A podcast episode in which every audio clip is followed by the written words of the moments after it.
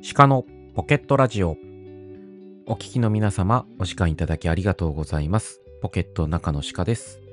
今回は万年筆を使ってみようということで、最近万年筆について興味を持ったという方がいらっしゃいまして、おすすめの万年筆とあれば教えてくださいということを言っていただきました。まずね、その万年筆の魅力についてお話しさせていただいて、そこからですね、またおすすめの万年筆について紹介させていただければと思っております。まずね、万年筆の魅力についてなんですけども、えー最初にね、これちょっと検索すると出てくるような言葉になるんですけども、100年以上前に完成されたペン。ただ、もう趣味のものになってしまっているということで、えー所有欲なんかをね、満たすようなアイテムになっています。そしてこちらもよく紹介されているんですけども、万年筆は自分で育てるというふうに言われています。今ね、取って代わられている筆記具ということで、シャーペンであったりボールペンというのが主流になっているんですけども、こちらはですね、結局紙と触れ合う部分というのが交換式になっていますので、これをね、ずっと使い続けるというのは、その、まあ、側だけになりますよね。それに比べて、マネスというのは、ペン先、まあ、この間にはね、実質インクはついているんですけども、まあ、紙と擦れ合ってですね、この部分が、えー徐々にね、本当に長い時間をかけて削れていくことによって、その人の書き方に馴染んでいく。このあたりがね、魅力だったりします。そして私が非常にね、相性がいいというのが、まあ、筆圧が低いので、筆圧がいらない筆記具であるということです。そしてその時の気分というのが文字に出ます。結構ね、崩れた字、これは結構早く書いていたんだなとか、ちょっと機嫌が悪い時に書いた字だな、みたいなのがもろに出たりとか、あとね、丁寧に書かれた字。その日、その時の気分が、普通の筆記具に比べてより顕著に出るということで、日記やライフログを書くということに向いていると思います。そして、まあ、外で使ったりとかっていうのも、えー結構あるんですけども、えー使うまでのね、所作というのでテンションが上がります。キャップもですね、大体対別されると2つありまして、環合式といって、その普通のキャップをこうパチッと外すタイプと、レジ式ですね、くるくるっと回して外すタイプですね。そしてペン先を確認して正しい方向にして、スッと手を添える。この儀式がですね、これから書くぞということで気分が上がっていきます。そして書かれた文字についても、インクによる文字の濃淡が出たりとか、インクの種類によっては、フラッシュというインクが少し溜まった濃いところだったりに、光の反射具合によるちょっと金属のようなね、光沢を楽しむことができるようなものもあります。まあ他にもね、こう、語りきれないようなね、魅力があるんですけども、日記であったり、文字の練習、モーニングページなどのね、無心で何かね、たくさん文字を書くということ、する際であったりだとか、えー他にもね、何かのアイディア出しとかにね、向いていたりとかするように思います。そして私はね、一番こうこの恩恵を受けているというのは、文字を書くということ自体が楽しいというふうに感じるようになりました。それではいくつかのおすすめの万年筆を紹介させていただこうと思います。ちょっとね、今取り扱いがあるかどうかわからないんですけども、一時ダイソーとかにもね、売ってたらしいです。これ案外結構いい出来だったらしいので、もしまだ売ってるのを見かけたらね、ぜひ購入してみてください。そしてよく文具店に置いてあるというのがですね、プラチナマンネースのプレピー。これ多分ね、他に売ってる中ではかなり安い方になると思います。500円以下で買えるような万年筆です。実はこれが世界で一番売れてる万年筆らしいですね。これは置いてあるところだと各色いろいろありまして、そして地幅もですね、たくさんありますので、えーそちらね、いろいろ考えて買っていただくといいかもしれません。私、個人的なおすすめとしては、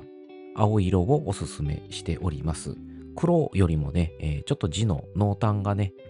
わかりやすかったりとかしますので、まあ、熱を楽しむというにはね、おすすめです。そして、これが多分一番文具店に置いてあるんじゃなかろうかと思うのがですね、えーパイロットの角のですね、これは1000円ちょっとぐらいで買えるかなと思います。結構ね、ペン先に顔が書いてあってね、可愛い感じで、えーお子様なんかもね、使えるようなね、万年筆になっております。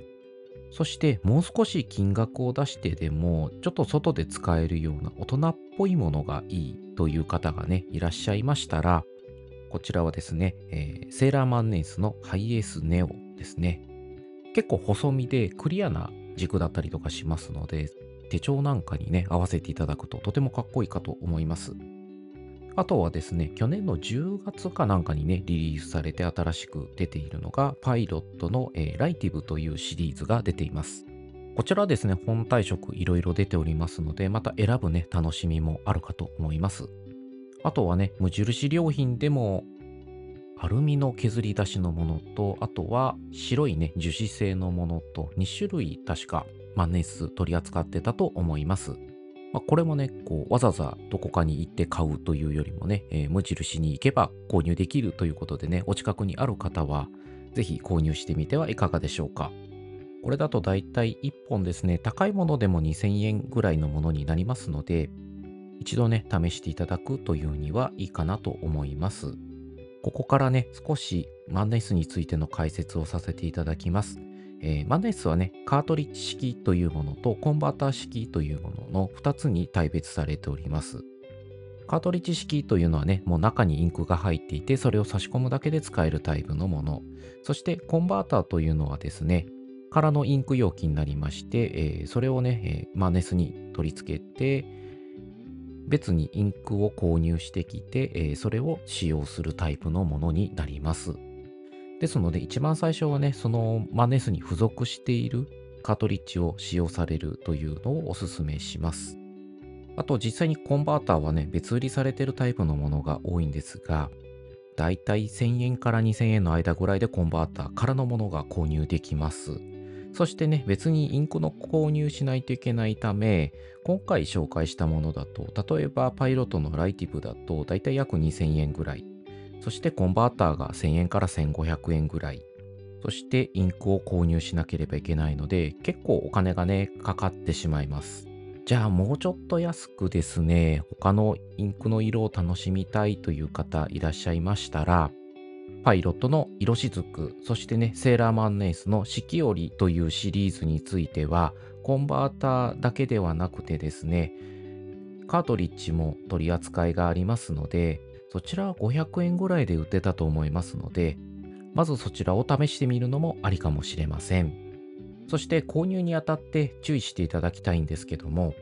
日本のメーカーについてはですね、それぞれカートリッジやコンバーターというのは、メーカー専用になりますので注意してください。そしてインクについてもですね、コンバーターを使う場合でもですね、同じメーカーのものというのを推奨されていますので、もしね、他のメーカーのものを使いたい場合は自己責任でお願いしますというふうに書かれているかと思います。ただ基本的にね、水性のものですので、まあ多少トラブルあったとしてもね、洗浄すれば良くなりますから、もう私は無視して使ってますけどね。ただ自己責任でお願いします。そして地幅はどうしようかというふうにね、次悩まれると思います。メジャーどころですと、えー細字 F というふうに表記されているものと、あとは中字の M というふうに表記されているものがあると思います。これ実は字幅というのは、その会社ごとで規定が違ったりとかします。ただ国産メーカーの場合は漢字を書くために、外国製のペンに比べるとですね、同じ F でもかなり細いので、購入するときは注意してください。もしサラサラ書きたいのであれば中字。そしてね、いろいろたくさん文字を書きたいよっていう方いらっしゃいましたら細字。まあ、できたらね、余裕あれば両方買っていただいて、ちょっと気分によって使い分けみたいなことをね、していただくといいかもしれません。あとは長期使用しない際はですね、ドライアップといってペン先のインクが乾燥してしまってインクが出てきづらい状態になったりとかします。これは国産メーカーをおすすめしているのは、こういった対策というのが結構取られてますので、まあ数ヶ月から長期持つものに関しては1年ぐらい使わなくてもね、ドライアップしないみたいなのをね、売りにしている製品もありますので、私がね、よくその国産メーカーを勧めている理由というのはそちらにあります。そして、なんだかんだ言っていましたけども、先ほど紹介させていただいた万年筆については、一度ね、検索していただいて、もしね、見た目が気に入ったもの、えーありましたら、そちらを購入することをお勧めします。やはりね、なんだかんだ言って気に入った外見のものというのはよく手に取ると思いますので、まあ、購入してもね、なんかちょろっと書いて使わなくなるぐらいであれば、もうこの見た目がいいんだよという形でね、えーよく触っていただく方が、ね、どちらにとっても幸せかと思いますので、多少高くても奮発して買いましたみたいな方でもね、全然ありだと思います。そしてまたね、えーマネース興味持って購入された方いらっしゃいましたら、またね、私の方に教えていただけるととても嬉しいです。まだまだね、語り足りないことはたくさんありますけども、もう10分超えてしまったので、えー本日は以上にさせていただきたいと思います。それでは失礼します。